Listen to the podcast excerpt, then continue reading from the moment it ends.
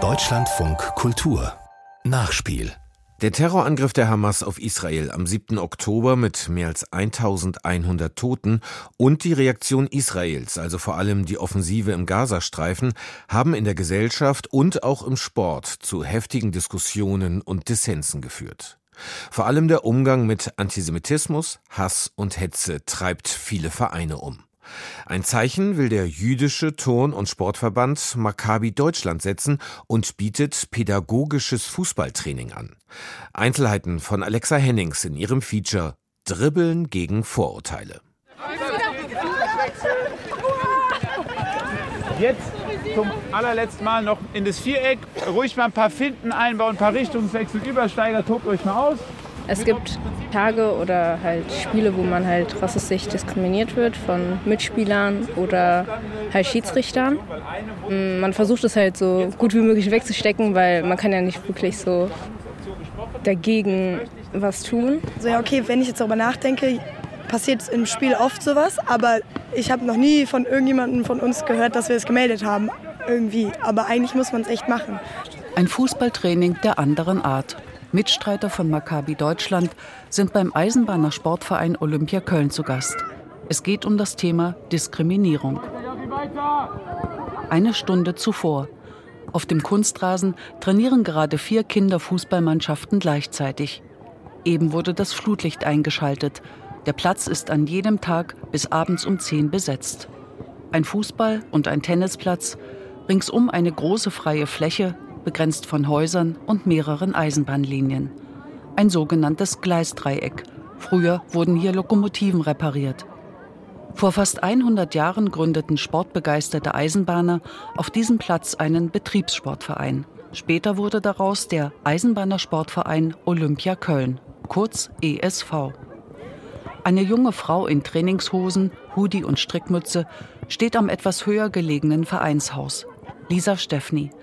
Sie trainiert Mädchen- und Frauenmannschaften im Verein. Der ESV Olympia Köln ist ein Mehrspartenverein und wir sind von der Fußballabteilung und die Fußballabteilung hat so um die 700 aktive Mitglieder, 32 Teams, davon sind acht Teams im Mädchen- und Frauenbereich ansässig. Vor allem haben wir von der U9 bis zu den Frauen durchgängig die Teams und das gibt es fast nirgendwo mehr. Wir haben viele Vereine, die nur eine Frauenmannschaft haben, die haben jedes Jahr aber auch wieder Probleme, weil kein Nachwuchs kommt. Und dann kommt schnell die Ausrede, so Mädchen wollen kein Fußball spielen, was gar nicht stimmt. Wir sind ja das beste Beispiel. Also wir haben Wartelisten hier.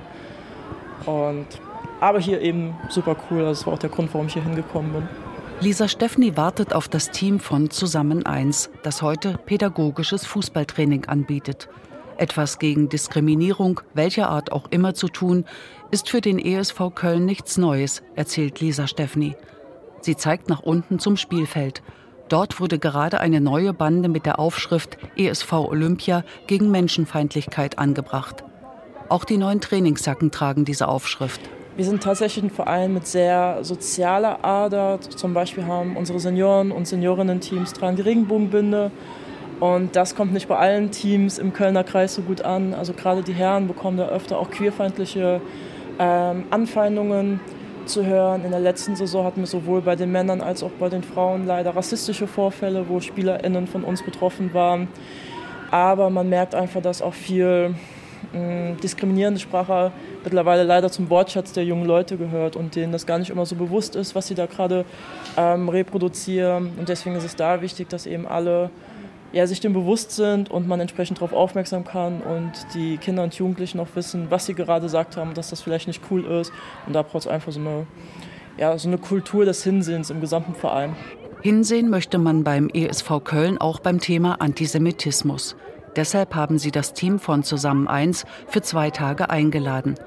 Politische Bildung auf dem Fußballplatz zum Thema Judentum und Antisemitismus. Das Thema ist ja auch einfach super aktuell durch den aktuellen Krieg herrscht auch immer viel Fake News, was die jungen Leute durch Social Media konsumieren. Und deswegen war es uns auch einfach nochmal wichtig als Verein, dass wir da eben Aufklärungsarbeit leisten können und dass wir tatsächlich auch als Verein aktiv dafür werben, dass wir eben ein ganz bunter Haufen sind und Personen, die Mitglied bei uns werden, dementsprechend auch wissen, für was für Werte wir stehen und dementsprechend hoffentlich auch insgesamt mehr Toleranz und Offenheit für das Thema herrscht.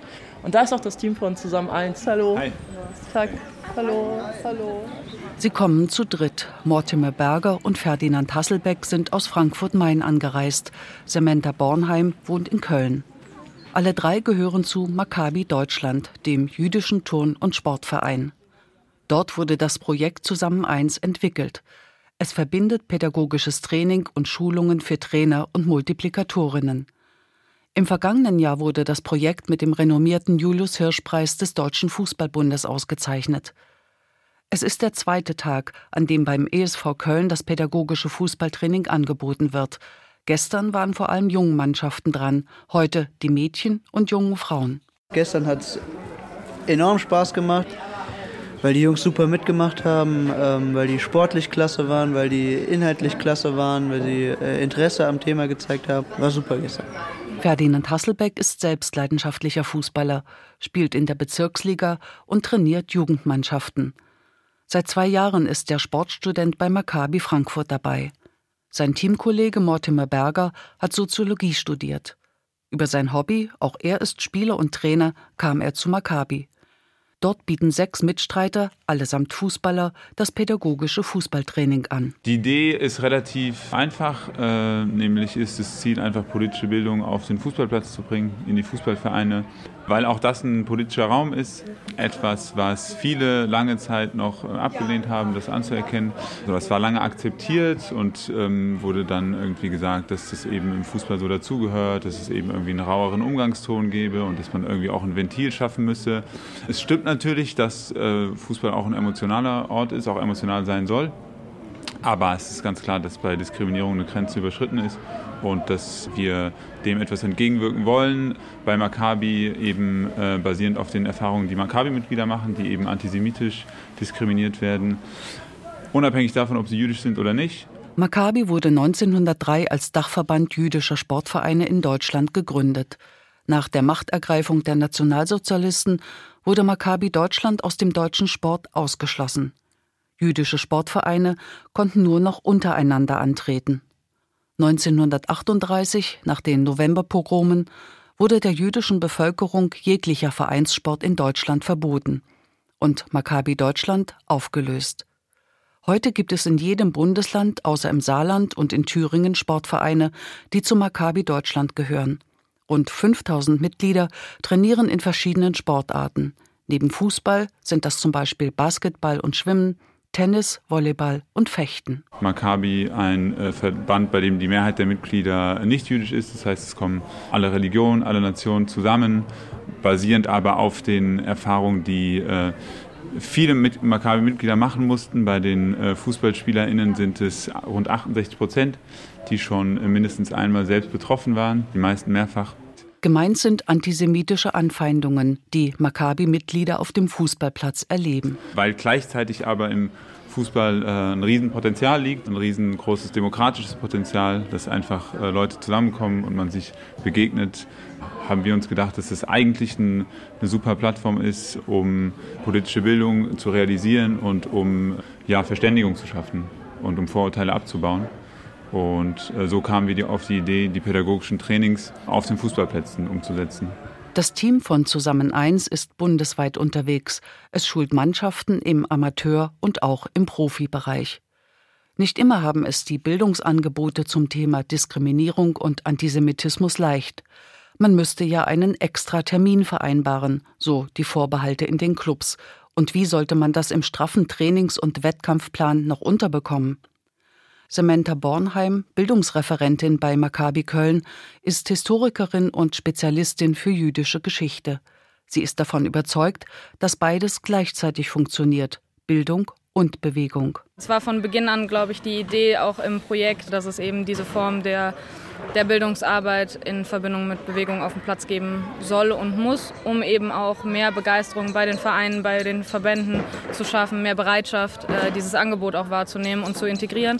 Weil die Vereine, die mit uns die Trainings machen, die müssen nicht auf ihre Trainingseinheiten verzichten, sondern sie bekommen halt noch ein bisschen Bildung äh, sozusagen on top und haben aber nicht einen Ausfall dafür, äh, sondern es wird integriert und das ist, glaube ich, der enorme Vorteil. Also ich glaube, es ist auch wichtig für unsere Arbeit, dass die Jugendlichen auch einfach merken, dass wir einfach auch aus dem Fußball kommen. Und äh, ja, es schon ja einfach im Fußball so eine einfach gemeinsame Sprache gibt. Und so hoffen wir äh, auf jeden Fall, dass wir so auch einfach schon Zugänge haben dann zu den Gruppen äh, von Beginn an, die vielleicht in der Schule äh, durch die Lehrkraft nicht automatisch da sind, aber im Fußballsetting dann vielleicht doch schneller möglich ist. Auf dem Platz laufen sich schon zwei Mannschaften warm. Mortimer Berger verteilt inzwischen verschiedenfarbige Hütchen auf dem Spielfeld, um es zu begrenzen. Der Frankfurter betreut heute eine Mannschaft, in der junge Frauen spielen. Die jüngsten sind 17 Jahre alt. Ich bin von Maccabi Deutschland. Habt ihr den Begriff Maccabi schon mal gehört vor heute? Kopfschütteln in der Runde. Es gibt so rund 40 äh, Ortsvereine und ähm, Maccabi-Mitglieder äh, werden regelmäßig antisemitisch angefeindet. Deshalb haben wir bei Maccabi das Projekt zusammen eins ins Leben gerufen, um dem was entgegenzusetzen.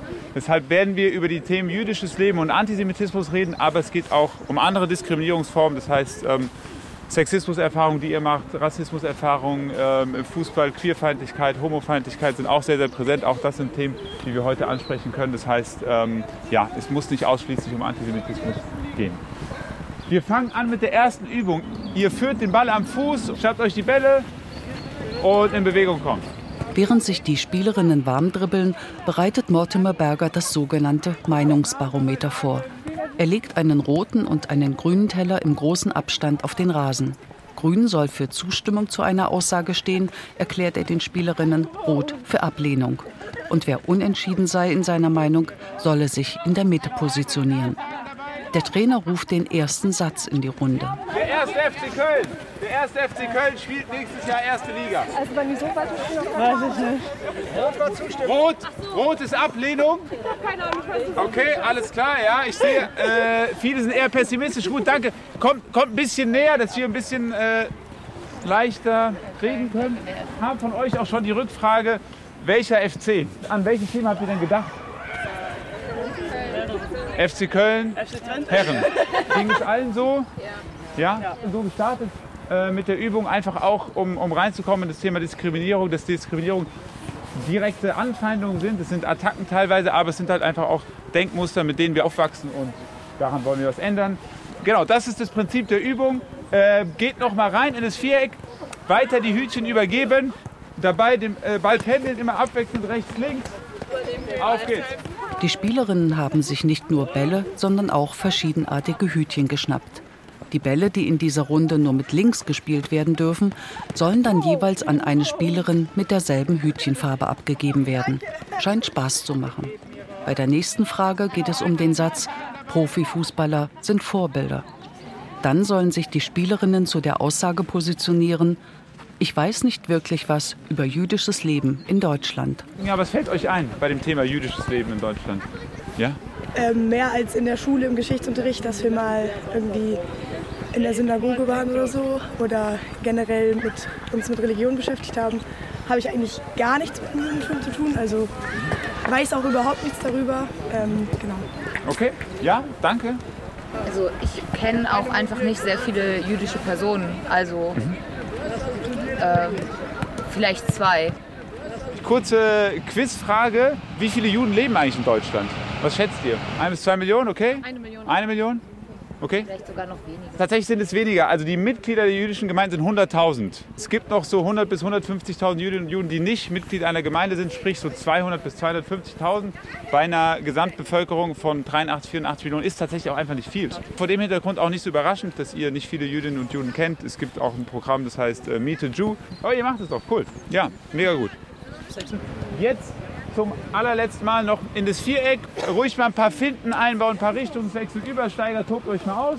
Nach ein paar Minuten Dribbeln wird die letzte Aussage für das Meinungsbarometer über den Platz gerufen.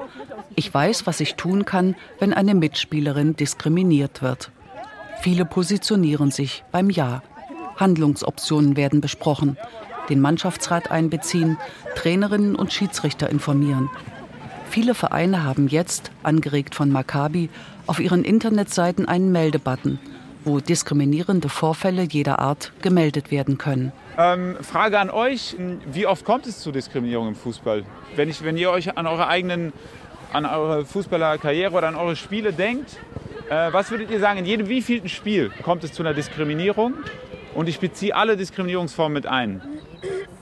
In jedem Spiel teilen das alle, ich sehe Kopfnicken. Okay.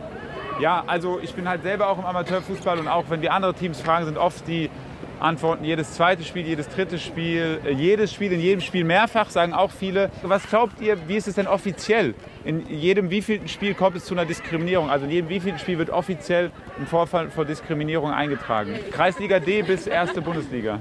Jedes Zehnte. Jedes Zehnte? Also die Wahrheit ist, offiziell wird in jedem 500. Spiel ein Vorfall von Diskriminierung gemeldet. Alles in Ordnung also, in der Statistik.